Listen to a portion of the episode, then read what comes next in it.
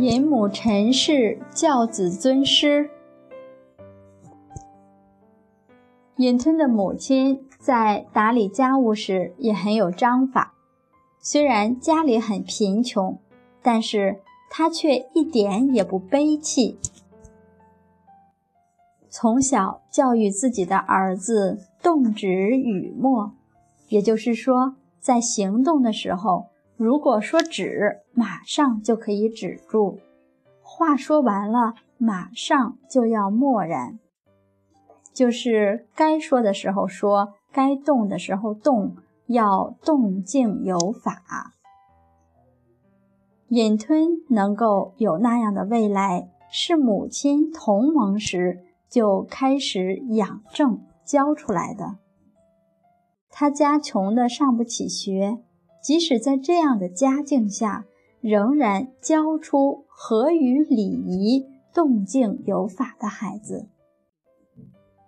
等到隐吞长大到需要学习时，听闻伊川先生诚意很会教育孩子，就让儿子去拜师，要求儿子尊重老师，要做到一日为师，终身为父。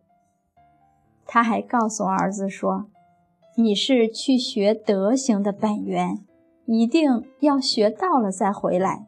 你不仅要学到千经万论，更重要的是还要把老师待人处事的那份精神、那份骨气带回来。”这是他母亲对他的教诫。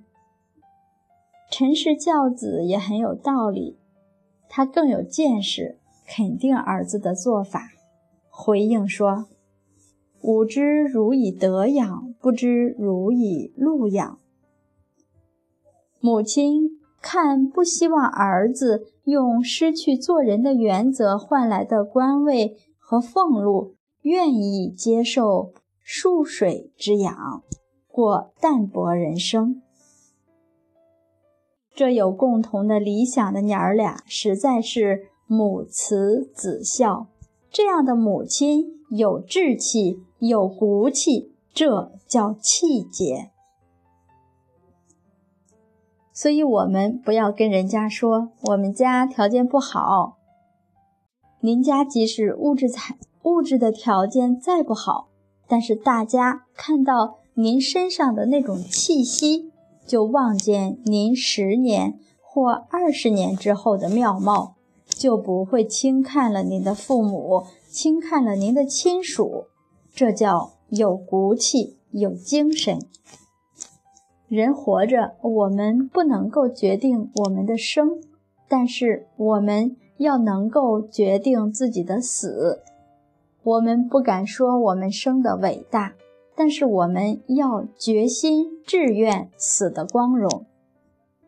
谚语云：“桑树从小植，故教子必甚于同时之动植雨墨。”你看，桑树从小就把它给扶植了，同样教孩子也要从小合于礼。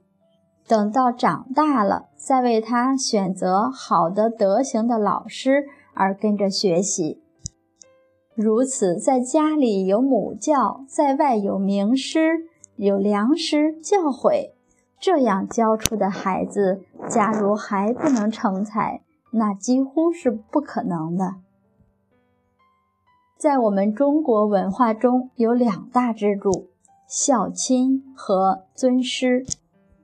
我们希望孩子孝亲，可是您拿什么资本让他孝您？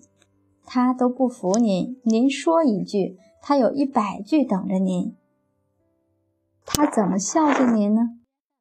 所以，我们为人父母一定要修养自己的德行。您的德行到了什么样的高度，您的孩子自然就跟上来了。要想您的福音建好。我们这份原件一定要更完备、更圆满。当然，现在如果有因缘的话，也可以原件和复印件一起来学习，这样的因缘也很殊胜。